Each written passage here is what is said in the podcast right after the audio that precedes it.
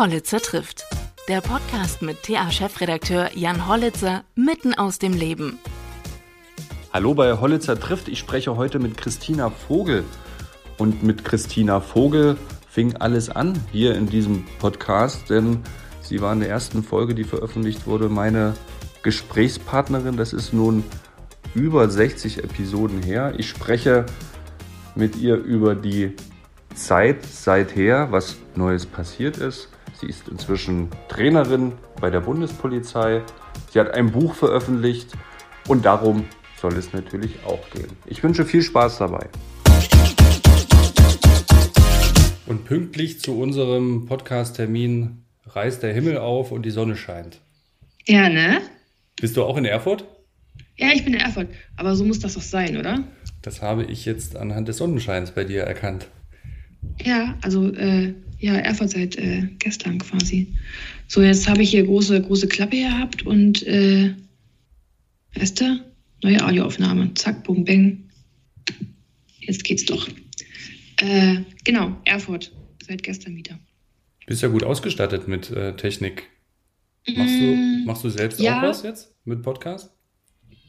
Nee, kein, also äh, kein Podcast, aber ähm, ab und zu mal ja so Keynote-Speeches und Vorträge und so. Mhm. Dann darüber. Also ähm, da macht sich ein, zwei Ton, Tondinger und ganz gut. Beziehungsweise die eine oder andere Podcastaufnahme kam mir ja dann auch so. Ja.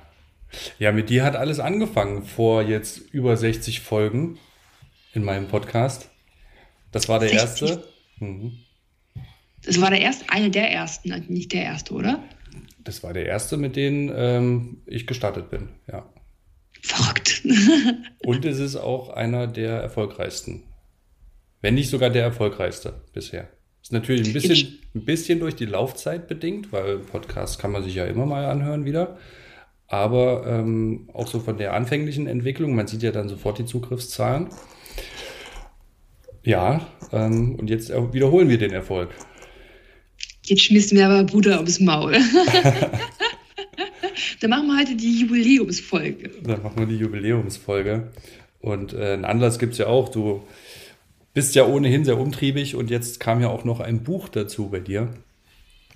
Bist unter die Autorin gegangen, obwohl du hast es ja äh, mit, einer Ghost, mit einem Ghostwriter oder Ghostwriterin äh, gemacht, ne, zusammen. Ähm, aber wie ich äh, gelesen habe, sehr viel Arbeit trotzdem reingesteckt. Ja, also ja, ich habe mit einem Ghostwriter geschrieben, der Matthias Heiting. Ähm, super Typ, ne? Super Typ. Aber es lag daran, dass ich mir selber habe nicht vorstellen können, ein Buch zu schreiben. Also mich haben diverse Verlagshäuser angefragt. Und ich sage mal Verlagshäuser, weil ich nicht weiß, was die Mehrzahl von Verlag ist. Verlage. Verlage, Verlege, Verlage, Verlagshäuser ist diplomatisch, oder? ähm, also diverse Verlagshäuser haben gefragt, ob ich mir das vorstellen könnte und dann kam die Idee überhaupt erst. Ich hätte nicht gedacht, dass irgendjemand das kauft, das Buch. Und dann hatte man mir ähm, ein paar ähm, also so, so Auszüge gegeben von so Autoren, ähm, mit denen ich vielleicht zusammenschreiben könnte. Und der Matthias war, ich sag mal, im Verlag, der, der das mal so rettet, wenn es durchs Lektoriat nicht mehr so richtig durchgeht und man nicht weiß, wie das Buch irgendwie so nochmal nicht zu retten, aber den roten Faden so kriegt, Mhm. dann war das Matthias. Mhm. Und das Coole war, dass er lange auch als Freizieher gearbeitet hat, also viel mit behinderten Menschen schon zu tun hatte, genau wusste, was so mein Ding ist, aber überhaupt keine Ahnung von Radsport hatte. Und ich wollte halt, dass das Buch kein Radsportbuch wird, das halt nur der Radsport-Nerd das versteht, Mhm. weil klar hat Radsport halt eine große Tradition, ein großes Gewicht auch in meinem Leben. Habe das ja über 18 Jahre gemacht, bin 30, also über die Hälfte meines Lebens. Und ich sollte aber auch jedermann verstehen. Also nicht nur, es verstehen alle und auch der Radsport-Nerd findet es nicht so einfach. Wir haben dann echt eine coole Basis gefunden, so dass es gar nicht äh, irgendwie so gewichtet, in Anführungsstrichen. Und es ist total verrückt, weil wir haben uns oft, oft getroffen, ganz, ganz viele Treffen, wo wir echt sehr, sehr intensiv miteinander gesprochen haben. Also es waren in Anführungsstrichen nur drei, vier Stunden, aber in dieser Zeit habe ich halt mein Leben total reflektieren müssen, bin so total in mich gegangen und ich glaube, dass man so eine Momente in seinem Leben niemals so zerzehrt, in Anführungsstrichen. Aber ich musste halt so offen sein und jemanden so in mich reinlassen, weil Matthias ja verstehen musste, wie es mir in der Sekunde gegangen ist und was ich gedacht habe, mhm. sodass man es einfach gut schreiben kann. Und von daher war es total intensiv für mich. Und dann, klar, muss ich das Buch auch ein, zwei Mal lesen, gell? dass ich weiß, was drin steht und dann noch jeden Fehler irgendwie korrigieren kann, der vielleicht so im Missverständnis nochmal ähm, ne, aufgeschrieben wurde. Ist. Bist du denn zufrieden damit, was bei rausgekommen ist? Ich bin total zufrieden. Ich bin mega zufrieden. Und an jede, die das, also alle, die das gelesen haben und vor mich auch wirklich kennen, die hören mich auch sprechen. Das ist, glaube ich, ein ganz, ganz großer Dank auch an, an Matthias, hat er das gut gemacht. Ich auch, und ja. Wir kennen uns ja nun auch schon lange. Das äh, finde ja. ich auch. Das ist wirklich gelungen. Mhm. Das ist schön, ja. Freut mich. Gebe ich Matthias immer weiter. Aber dann, ich weiß nicht, wie es denn dir ging, wenn du es gelesen hast, ich muss lachen, weinen, lachen, weinen, lachen, weinen, immer so im, im, abwechselnd. Quasi nach wie vor und immer noch. Ja. Ja, ähm, ist wahrscheinlich auch ein Stück weit Verarbeitung dabei gewesen bei diesem Buch. Ne? Und ähm, der Prozess, der, der wird ja sicherlich immer noch andauern. Ähm, aber ich finde auch, dass es, ähm, ja, mit dem Lachen, Weinen, ich meine, der, der Einstieg in dem Buch ist ja schon also, äh, hochdramatisch beschrieben, finde ich. Also, das ist schon irre, ähm, wie man das so eingefangen hat. Es gab sicherlich viele Szenen, mit denen man hätte man einsteigen können. Aber das ist ein sehr ungewöhnlicher Einstieg, aber ein total guter muss dann ja, also ich Buchleseratte in Anführungsstrichen, mhm. ich lese im Jahr nicht so viele Bücher. Ne? Bei mir ist aber oberstes Credo, dass mich ein Buch sofort catchen muss. Mhm. Wenn es nicht beim ersten Kapitel da irgendwie knallt, dann habe ich keinen Bock mehr. Mhm. Also dann lese ich das nicht mehr. Ich bin da, ich habe da, weiß auch nicht, äh, ich bin relativ dreist und drastisch mit Büchern. Mhm. Und von daher muss das erste Kapitel ja auch schon knallen halt. Ne? Ja. Ja, das ist ähm, wirklich gelungen, muss man sagen. Verkauft sich denn gut? Weiß ich nicht, will ich auch nicht wissen. Also ich habe beim Verlag wieder gefragt, was wir gerade erstmal gedruckt haben und was erstmal so verkauft ist. Ich weiß es nicht, ich will es nicht so richtig wissen, noch nicht. Es ist ja auf Amazon schon in drei Kategorien ähm, Bestseller und so nach und nach äh, grabbern wir uns vor. Ist komischerweise auch in japanischer Politik auf Top 1. Da komisch, keine Ahnung wieso. ist egal, ist Bestseller. In japanischer Politik. Aha. Ja, total komisch. Aber irgendwie, ich weiß es nicht, ist ja das Baby. Ich mache jetzt ein bisschen äh, Talkshow-Arbeit, Promo-Arbeit und vielleicht frage ich da mal, wie es, äh, es ausschaut. So. Ja. Äh, wir waren vorhin bei der Aufarbeitung. Ich meine, wir haben von dem, äh, nee, das ist ja schon über ein Jahr her, muss das ja sein, schon viel länger her. Anderthalb Jahre müsste es her sein mit dem Podcast. Ähm, damals haben wir ja viel über den Unfall gesprochen, ähm, wie es dir dabei ergangen ist, wie du dich ähm, motiviert hast, dann, wie du auch versuchst, anderen Leuten äh, zu helfen.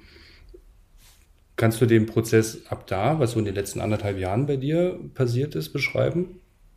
Mit Blick auf Stärken, Schwächen? Ja, ich glaube, wir müssen dieses komische Corona-Jahr irgendwie rausnehmen, weil da ist irgendwie nicht so richtig was passiert. Das ist irgendwie, in meiner Rechnung gibt es 2020 irgendwie gar nicht. Gibt es irgendwie nicht.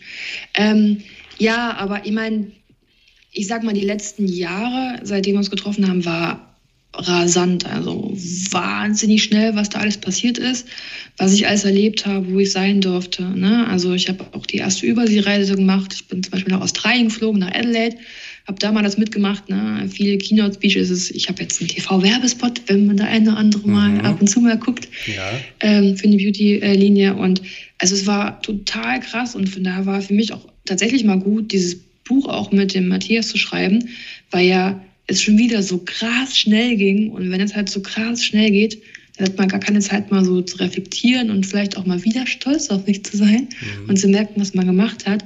Und von daher war das halt einfach auch für mich wirklich nochmal ein Stopp, so eine Art, zu überlegen, was ist passiert, was ist nicht passiert, wie geht es dir dabei überhaupt?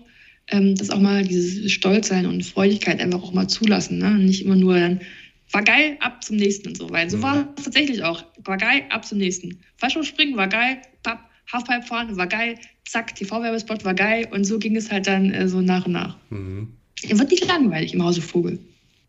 Ja, ähm, bald noch ein anderes Haus, oder? Im Hause Vogel. Ja. In der Nähe von Berlin, wenn ich mich nicht täusche. Weil du dort genau. ja deine Trainerstelle angefangen hast. Genau, wir bauen so einen Nebenwohnsitz in der Nähe von, von Chiem am Speckgürtel von Berlin. Mhm. Ähm, ich beschreibe hier in dem Buch jetzt noch nicht so ganz, aber so ist es mittlerweile schon, dass ich äh, ja meine Reise zurück in die Bundespolizei finde, Ich bin der Bundespolizeibeamte, damals in der Sportfördergruppe. Gibt es so coole duale Systeme, wo man einfach wirklich gut Sport machen kann und dann halt auch dieses danach abgesichert hat, was ich ja jetzt glücklicherweise habe immer noch Bundesbeamtin bin und gedacht habe, jo, Trainerstelle finde ich gut, mache ich. Und habe dann jetzt ähm, angefangen, Lizenzen zu erwerben, die ich da brauche und bin jetzt ganz normal Trainerin der Bundespolizei Sportfördergruppe für den Bereich Radsport. Das heißt, wenn immer die Athletinnen zur Ausbildung kommen, das ist im Schnitt September bis Februar, dann absolvieren sie halt eben ihre, ihre Bundespolizeiausbildung und müssen nebenbei ja auch trainieren, weil klar, die mhm. müssen sich ja auf WM, Olympia und so vorbereiten. Und derzeit betreue ich die durch, durchweg. Und in der anderen Zeit äh, hospitiere ich einfach bei Lehrgängen und bei Wettkämpfen und äh, stehe da so mit äh, Schulter und Rat und Tat äh, beiseite. Mhm. Und schreibst du dann richtig auch Trainingspläne? Geht das so ins Detail oder machen das dann eher die Heimtrainer? Ja, ich bin dann noch eine Trainerin on top. Ne? Also es ist natürlich schwierig, weil viele Köche verderben ja auch den Brei. Mhm. Die Athletinnen bekommen die grobe Planung vom Heimtrainer, mhm. natürlich mit Abstimmung mit Bundestrainer noch. Und dann komme ich. Ich muss halt gucken, dass alles so ins Gefüge passt. Ich habe dieses Jahr elf Athletinnen gehabt. Das ist eine riesengroße Trainingsgruppe. Da kann nicht jeder einfach sagen, ich will heute in den Kraftraum gehen, wenn alle auf der Radrennbahn sind. Das muss ja schon ein bisschen passen. Ähm, ich kann aber auch ein bisschen was eigene Intentionen einfach noch rein, reinschieben. Ne? Ähm, aber ich sag mal, ich bekomme die für eine kurze Zeit und die Heimtrainer, die haben ja die grobe Idee, wo es hingeht zur Weltmeisterschaft, was da gemacht werden muss, was nicht. Ich muss aber auch gucken, weil die Ausbildung ist sehr, sehr hart. Ne? Und der Trainer kann halt nicht die Woche, die mega Belastungswoche einschreiben. Und da geht überhaupt nichts bei denen. Ne? Also ich ein bisschen Feinspitzengefühl und vor allem auch eine gute Zusammenarbeit mit den Heimtrainern. Aber das passt ganz gut. Mhm. Die Athletinnen vertrauen mir bis jetzt auch. Ähm, noch ist, glaube ich, auch der Erfolg, den die, äh, der Erfolg, der noch ein bisschen nach, nachbebt, wo man vertraut, aber auch mit den Heimtrainern kann ich echt super zusammenarbeiten und das äh, passt ganz gut so weiter. Mhm. Das letzte Mal war es ja so, dass du ähm, damit geliebäugelt hast und dann gab es, glaube ich, so eine Probephase, wo du dann für dich entscheiden wolltest, äh, passt das überhaupt zu mir, will ich diesen Job machen? Und andersrum natürlich wahrscheinlich genauso. Die Bundespolizei guckt dann auch, kann sie das überhaupt? Ähm, wann ist bei dir so die Entscheidung gefallen, das dann tatsächlich zu machen und warum? Ja, im Winter 2019 war natürlich so der, wo ich geguckt habe, ob das taugt oder nicht taugt, weil es ja natürlich einige Dinge gibt, die normalerweise meine Trainer gemacht haben, ich ja aber nicht kann. Ne? Also wie jetzt bei den Kniebeugen mal dahinter stehen und helfen, wenn sie so an die Belastungsgrenze kommen, dann kann ich mir ja nicht hinterstellen, denn irgendwie helfen wir Kniebeugen. Ne? Also mhm. dann sitzen wir auf meinem Schoß. Mhm. Oder stehende Antritte, das heißt, wie die Trainer halten die Athletinnen fest, dass die wie so aus dem Startblock starten können. Und das kann ich auf einer Rattemann ja auch nicht machen. Also ich kann ja nicht festhalten. Aber ich habe herausgefunden, was ich anstelle davon machen kann. Also ich kann schon an der Seite stehen und dann einfach die Technik gucken, die man von hinten einfach nicht sehen kann. Und von daher musste ich erstmal Wege finden, ob mir das so Spaß macht, ob das auch so meinem Qualitätsempfinden entspricht, mhm. ne? weil man das ja so gewohnt ist, mhm. jetzt aber halt andere neue Dinge einfach finden muss. Und das passt. Und irgendwie war halt auch dann in diesem Winter immer dabei zu stehen und auch wenn man mal dieses Ratemann rascheln einmal gehört hat auf so einer Holzbahn, wenn dann diese Reifen so rübergehen und diese Kette ein bisschen knackert, das geht nicht weg irgendwie. Ich weiß auch nicht, das, das geht nicht weg. Und vor allem war auch ganz schön, als ich äh, für den ZDF kommentiert habe, ich habe ja diese deutschen Bahn, also deutschen Meisterschaften, ähm, wo ja ähm, die Finals hieß es ja, da waren ja ganz, ganz viele deutsche Meisterschaften mhm. im, im AD-ZDF übertragen. Mhm. Da habe ich den ZDF kommentiert und dann halt auch nochmal ähm, bei der WM 19 und 2020 auch nochmal kommentiert für den ZDF und auch für den Radsportwehrverband. Und da habe ich auch viel Kontakt mit den Athletinnen gehabt. Da habe ich ein, zwei ähm, WhatsApp-Nachrichten mal so runtergeschrieben, weil ich einfach andere Dinge gesehen habe, die man im Innenfeld einfach nicht erkennen kann. Da muss man von oben einfach sitzen, da hat man einen anderen Blick auch nochmal.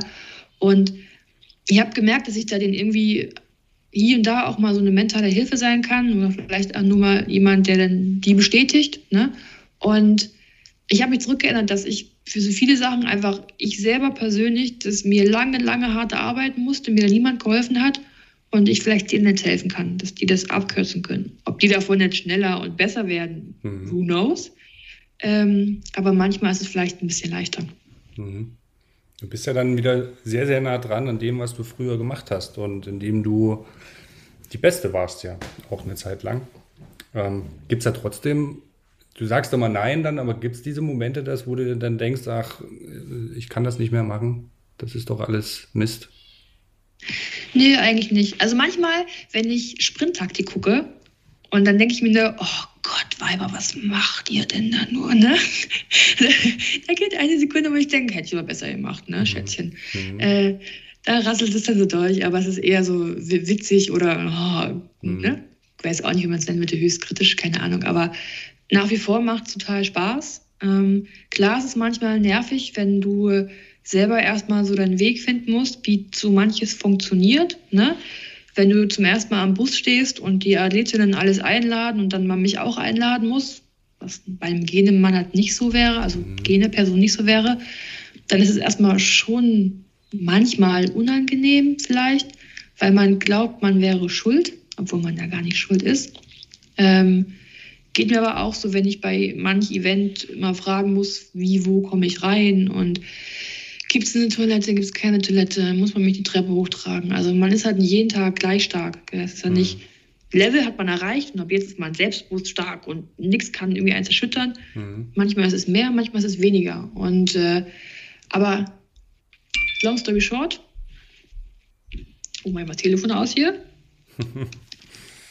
long story short, es passt schon. Es passt, ich bin glücklich, macht Spaß und äh, ich meine, alles andere wäre ja, ich bin ja keine Maschine, ich bin ja immer noch ein Mensch. Ne? Hm. Naja, ich glaube auch viele ähm, sind ja erst also über den Sport hinaus ja auch mit, mit dir in Kontakt gekommen durch diesen Unfall. Aber viele, die dich ja schon länger kennen, wissen, es war ja nicht das erste Mal, dass dir so was Dramatisches passiert ist. Ähm, du machst es schon ganz schön spannend in deinem Leben. In den 30 Jahren ist schon ein, einiges passiert. Ähm, ja, von daher kann man dir, nimmt man dir diese Stärke natürlich auch ab und weiß auch, dass das nicht gespielt ist, wie gesagt, weil du eben schreibst es ja auch in deinem Buch jetzt nochmal für, für alle. Ähm, mit deiner Herkunft, ähm, äh, mit deiner Familie, dann mit deinem Unfall, den du ja auch hier in Erfurt hattest. Ähm, da glaubt man das schon, aber äh, wenn man sich dann äh, versucht, äh, da mal reinzuversetzen in diese Situation, ist das schon wirklich bemerkenswert, wie wie du das machst. Okay, jetzt sagst du wieder, ich schmier dir Honig ums, ums Maul. ähm, ich sag ganz einfach Dankeschön. Du hattest, du hattest vorhin gesagt, ähm, Schuld ähm, oder das Wort Schuld fiel irgendwo. Äh, genau, ich bin nicht schuld. Denkst du aber trotzdem noch manchmal zurück? Ähm, ich meine, du hast dem ja auch nie Vorwürfe gemacht, ähm, der nicht reingefahren ist. Ähm, nee, in den du reingefahren bist, andersrum. Andersrum hat er ja. Oder, oder anderen. Ist das immer noch so? Bleibst du dabei? Guckst du eher nach vorne und nicht so zurück? Es ist immer noch so. Ich denke, dass ich vom ersten Unfall ja auch viel gelernt habe. Also beim ersten Unfall hat mir ein Auto die Vorfahrt genommen und ich bin dann ja die Seitenscheibe rein und konnte die ausweichen.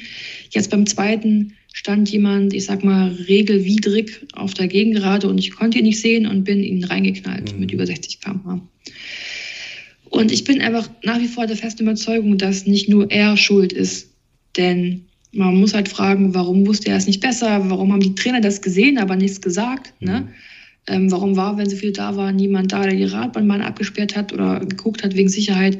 Also es gibt so viele, viele Punkte, dass man nicht sagen kann, dass er nur ganz allein schuld ist. Mhm. Klar stand er da mit dem Körper, aber ich habe einfach auch gelernt vom ersten Unfall, dass es Fragen gibt, die man nicht fragt, die kann man sich schon fragen, aber die bringen einem nichts, weil es darauf keine Antwort gibt. Ne? Dieses besagte, warum, weshalb ich zu dieser Zeit an diesem Ort, das ist halt so, kann man nicht beantworten, da, gibt es keine Antwort drauf. Also mhm.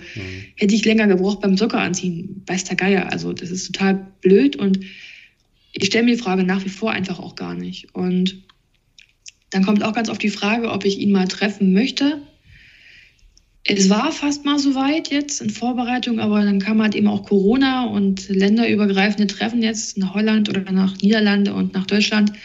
Ist jetzt nicht so das, was man unbedingt machen muss, ne, ähm, mhm. ähm, momentan. Und ich war aber auch ganz froh, weil so im Frühjahr 2020 wäre es dann doch ein bisschen zu früh gekommen, glaube ich, ne. Aber ich will ihn schon treffen, weil ich auch seine Seite der Geschichte hören möchte. Und ich glaube auch, dass es für seine Verarbeitung auch ganz wichtig ist, ne? damit vielleicht auch ein Stück weit abschließen zu können, weil ich hab's, ich bin happy, ich freue mich, ähm, aber er muss es, glaube ich, auch.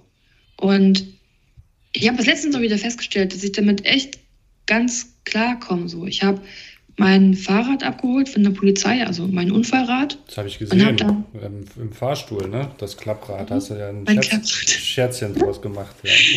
Ein böser Scherz, ja. Also ich, ich habe zum ersten Mal auch gesehen, wie doll das kaputt ist und wo es gebrochen ist und mhm.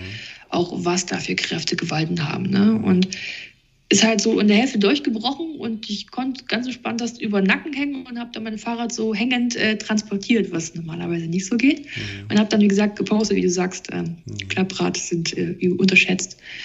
Aber Michael, meinem Lebensgefährten, dem geht das dabei viel schlechter. Wenn der das Fahrrad sieht, dann er will es gar nicht. Also er will es nicht sehen. Ich muss das tatsächlich verstecken erstmal, bis ich weiß, was damit passiert, so für mich selber. Ihm tut es dann noch mehr weh. Und da war für mich wieder auch so der Punkt, dass ich das angucken kann ähm, klar krass finde, was da so passiert ist, aber dann nicht jetzt mich das so krass emotional toucht, weil ich einfach, ich habe damit einfach abgeschlossen. Der Unfall ist passiert und äh, das ist jetzt so mein, mein neues Leben. Hm. Das ist wahrscheinlich auch eine Gabe, das so damit umzugehen. Aber das, was du sagst, ging mir halt auch durch den Kopf. Ne? Ähm, der hat natürlich da auch was zu verarbeiten, der mit dran beteiligt war. Das, wird, das hat ja auch irgendwas mit ihm gemacht, diese, diese Situation. Klar. Tja, da ist man wieder an diesem Punkt, es geht dir wahrscheinlich häufiger so, wenn, wenn du mit Leuten sprichst. Ähm, du gehst damit so abgeklärt um. Und wenn man selbst dann so als Außensteher über diese Situation nachdenkt, dann ist man total wieder, oh, krass, ja, so ein Fingerschnips und das ganze Leben ändert sich um 180 Grad. Ja. Ähm, ja. Kann, aber darüber sollte man nicht nachdenken. Also klar muss man jetzt nicht mega Risiken fahren, ne? Äh, die total bescheuert sind, aber andererseits, wir können uns da nicht jeden Tag Gedanken drüber machen, äh, was hätte, hätte Fahrradkette, ne? dann kommst du da gar nicht mehr raus. Also ein Helm tragen beim Fahrradfahren macht schon Sinn, ne? aber sich vielleicht so in Styropor einpacken, dann vielleicht nicht. Ja.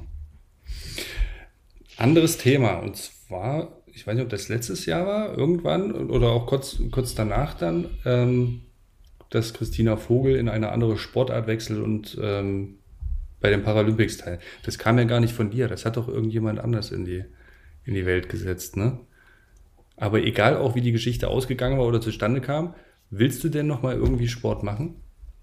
Du machst ja Sport, du machst ja, also wenn man das sieht, wie, was du für Kraft in den Armen hast, ähm, bist du ja sportlich, aber willst du in den Leistungssport da nochmal rein? Früher waren es die Oberschenkel, ne? jetzt sind es die Oberarme, gell? Ähm, nein, ähm, eigentlich nicht. Also klar, ich finde, dass Sport wichtig ist, weil Sport gut tut und wer fit ist, der ist stressresistenter und wird weniger krank. Also man muss nicht ähm, auf den Himalaya klettern, reicht doch irgendwas anderes. Ne? Und von daher macht es mir Spaß. Fahrradfahren macht immer noch Spaß. Jetzt heißt es halt Handbike fahren. Aber ich weiß halt, was passiert, wenn ich zurück in Leistungssport gehe, weil dann muss ich wieder gewinnen. Also ich muss gewinnen, weil alles andere würde nicht zählen, weil ich glaube auch, dass ganz viele das für mich auch sich wünschen würden, weil es denen auch Spaß gemacht hat und denen Faszination geboten hat, mich zu begleiten in meiner sportlichen Karriere, aber die einfach auch erwarten, dass ich wieder gewinne. Man erwartet, dass ich Gold gewinne. Und mhm. ich weiß einfach auch, was es heißt, Gold zu gewinnen.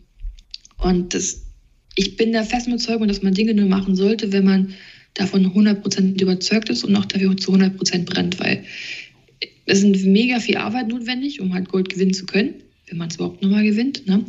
Und ich muss das finden, was mir so Spaß macht, mich so erfüllt, wie dieses Gefühl, wenn ich auf einer Radrennbahn stehe. Das habe ich nicht gefunden. Und von daher, es fühlt sich momentan einfach auch alles so richtig an, dass so als Leistungssportkarriere vielleicht auch keinen Platz hat gerade einfach. Also never say never, ne? Kann sein, dass ich morgen irgendwas finde, wo ich sage, Alter, das ist so geil, das will ich machen. Aber momentan ist es einfach richtig so. Also es fühlt sich einfach so richtig an, wie es ist. Und mhm. von daher ist es schön, mal Dinge auch auszuprobieren. Ich probiere auch andere Sportarten aus. Ich war jetzt auch gerade mit der Ingrid Klimke reiten, wer sich mit dem Reiten auskennt, so unsere Grand Dame im Reiten, mhm. eine sehr erfolgreiche Olympiasiegerin im Reitsport. Hat Spaß gemacht, war geil, will ich auch mal öfter machen, aber jetzt nicht, ich sage 24-7 auf zur Olympia mhm. oder zu den Paralympics. Mhm. Ja. Dann muss man das, also gibt auch ein Leben nach dem Sport halt, ne? Also. Ja. Und du hast es ja eben gesagt, auch Platz im Leben hätte es jetzt nicht. Bist ja auch, du machst ja auch ganz schön viel. Also einen Trainerjob machst du, dann äh, warst du jetzt eigentlich schon bei den TED Talks oder da noch nicht? Nee, beim TED Talk noch nicht. Das wurde ein paar Mal verschoben quasi. TED Talk. Corona hat auch überall da TED Talk. Aber ich war bei, bei Gedankentanken. Mhm. Das ist ja das deutsche Pendant zu, mhm. zum TED Talk. Da war ich schon. Kann man auch mal googeln. Das findet man äh, in YouTube quasi, den TED Talk. Ja. Ach, den Gedankentanken-Talk. Gedankentanken. So. Mhm. Ja. Ähm, genau, das machst du und dann bist du auch noch politisch aktiv. Das kommt ja auch noch dazu hier in Erfurt. Wie läuft denn deine politische Karriere? Aber man merkt, also ich habe gemerkt, ne, dass Sport machen, wenn man arbeitet, ja voll schwer ist, gell? Also da Zeit dafür finden. der Grosch ist bei mir gefallen, ne? Ja. Verrückt. Jetzt lachen alle Berufsständigen. Ich wusste das vorher nicht. Ähm, Erfurter Stadtrat ja, es macht manchmal mehr, manchmal weniger Spaß. Mhm. Aber ich würde es einfach nach wie vor ausprobieren. Ich habe gesagt, dass ich nach meiner Amtszeit, nach meinen fünf Jahren, da einfach äh, Revue passieren lasse und da resümiere. Also resümiere. Mhm. Ähm, manchmal denkt man auch, Leute, hier Zeit ist Geld und was diskutieren wir hier eigentlich? Ne? Und alles, was sich so auf Bundesebene abspielt, haben wir halt eben auch Landesebene. Mhm. Ähm, ich glaube, jeder weiß, wovon ich da spreche. Manchmal ist es aber auch schön, wenn du das Gefühl hast, dass du jetzt richtig was erreichen kannst und dass so alle zusammenspielen und einfach wirklich was für Effort machen wollen. Und darum sagt es, manchmal macht es mehr Spaß und manchmal halt einfach auch weniger Spaß. Ne? Mhm. Ja, Bundespolitik verfolgst du aber auch, da ist ja momentan der CDU ein bisschen, bisschen Alarm. Ja, zum Glück bin ich parteilos, ne? Aber für die CDU-Fraktion war das nicht so? Aber für die CDU-Fraktion. Ja, ich meine, aber du, äh, ich sag immer, äh, die schwarzen Schafe gibt überall. So. Und äh, klar versucht man jetzt, glaube ich, mehr zu suchen in der CDU, CSU. Die sind gerade äh, die Führungs Führungspartei und äh, wollen es vielleicht äh, im Bundeswahlkampf auch wieder, auch wieder erreichen. Ne? Also klar, dass man halt die sich raussucht direkt, bevor man woanders gerät. So. Aber ich bin der festen Überzeugung, schwarze Schafe gibt es überall. Auch wenn es echt traurig ist, dass es die überall gibt. Aber die gibt es überall. Tja, so ist das, ne? Also allein statistisch gesehen muss es die ja irgendwo geben, sonst gibt es ja solche, also egal was für Fälle, gäbe es die ja nicht, wenn es alles nur liebe Menschen sonst, wären. Sonst wird man uns nie Gedanken über Lobbyismus machen, auf so einer Strafe stellen, wenn es sie nicht mehr gegeben hätte und immer noch gibt. Mhm. Also irgendwoher kommt das ja. Ist natürlich traurig, weil man da irgendwie doch Vertrauen da hingibt. Ähm, andererseits klar, Wirtschaft und Co. hat immer ein Stück weit auch mit Lobbyismus zu tun. Ne? Also wenn ich keinen nahen Draht zu Firmen und zur Wirtschaft habe, dann weiß ich nicht, wie es da läuft. Und was soll ich dann da beschließen im Bundestag, wenn ich keine Ahnung habe, wie es tatsächlich läuft. Ne? Also ich glaube, ein Stück weit Lobbyismus ist vielleicht nicht so schlecht, ne? Aber natürlich immer, wenn es einen Punkt gibt, Bestechlichkeit und sich dafür diverse Dinge bezahlen lassen, dann äh, ist es nicht korrekt, bei weitem nicht korrekt. Mhm. Wird es denn eine Lesung, eine Lesetour geben mit deinem Buch, wenn das wieder möglich ist? Ja, wir haben eine, eine Lese, ein Lesedate haben wir äh, vereinbart in, Friedrich, in Friedrichshafen, bis der Rest noch nicht. Ähm, Auf der Eurobike. Erstmal abwarten, was. Nee, nicht der Eurobike. Ich kann immer im Kalender nachgucken quasi. Friedrichshafen ähm, ist doch aber auch immer Eurobike, oder? War das nicht so? Die ist auch, genau, die, ist, die Eurobike ist auch in Friedrichshafen, genau, aber hat damit nichts zu tun. Ja. Aber bis jetzt ist halt Corona halt einfach auch blöd, ne? Ähm, weil, was willst du machen? Am 11. Mai in Friedrichshafen habe ich Lesetour da. Mhm. Ich hatte auch eine große Buchparty geplant, gemacht und die haben jetzt auch schon dreimal verschoben und ähm, es macht halt, also Corona ist halt einfach überall, macht es halt auch schwierig. Ne? Mhm. Ne? Mal gucken, wann es kommt. Aber hast du vor, auch mal in Erfurt zu lesen? Ja, also natürlich, klar. Mhm. In Erfurt habe ich auch Bock zu lesen. Ist ja in Hometown und der Hut, da macht man das. Mhm. Aber wie gesagt, es muss halt einfach auch passen. Und ähm, irgendwie, ich bin halt so ein Glitzerkind. Ne? Ich hätte mir gerne alles dann glitzern und groß und toll und schön. Und geht gerade einfach nicht. Ne? Also kannst ja schlecht äh, mehr, mehrere Personen in einen Raum bringen. Mhm. Also kann man schon, nur mit Abstand und Maske, das fühlt sich halt nicht so glitzernd an irgendwie, ne? sondern eher wie, du stehst da vorne bei der Schul Schulabiturprüfung und musst gerade den mündlichen Test machen. So fühlt sich das dann eher an. Von daher, ja, es ist geplant, wir machen das, aber ähm, kommt Zeit, kommt Rat. Ja. Dann hoffe ich, dass diese Zeiten auch vorbeigehen. Aber der, die Sonne scheint hier immer noch. Das ist äh, auch schön in diesen trüben Zeiten. Und dass wir bald auf eine Lesung hoffen können, auf dich in Erfurt. Ähm, ich bin gespannt, ähm, wie sich dieses Buch verkauft. Ich glaube, dass es äh, schon ein gutes, ein gutes ist. Und äh, verdient man damit eigentlich gut? äh, also klar, man bekommt, äh, bekommt so Tantieme, aber äh, die sind äh, jetzt nicht so, wie man das denken würde, quasi. Also klar verdient man mit dem Buch, aber es ist, glaube ich, genauso wie äh, die Sänger und Sängerinnen. Mhm. Da denkt man ja auch, die bekommen für jeden das Gleiche. Also ist nicht so. Aber das Krasse ist, was ich gar nicht wusste, dass der, ähm, der Buchmarkt ist ein echt harter. Ne? Und der Verlag, der geht da sprungkrass in Vorleistung. Ne? Also der trägt ja das komplette Risiko. Das wusste ich alles gar nicht. Ich glaube, wenn jetzt äh, Ruben Dubel da auf dem Anger sagt, ich kaufe 10.000 Bücher, die verkaufen sich nicht, dann schickt er wieder zurück an den Verlag. Ohne Risiko. Mhm. Und das ist echt krass. Das wusste ich nicht. Also äh, von daher hoffen wir, es verkauft sich gut, ne? dass der äh, Verlag ja auch mit mir ein hohes Risiko eingegangen ist, klar. Ähm, aber anders bin ich froh. Ich habe jetzt halt mein Baby da im Bucheregal stehen quasi. Haben nicht so viele. Das stimmt.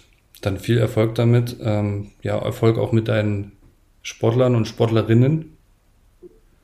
Und dann auf den nächsten Podcast in vielleicht wieder 60 Folgen oder so. Wieder 60 Folgen. Jubiläumsfolge die zweite. Dann äh, lass es dir gut gehen weiterhin, bleib so stark und gib vielen anderen auch weiterhin so viel Kraft. Und vielen Dank. Dankeschön.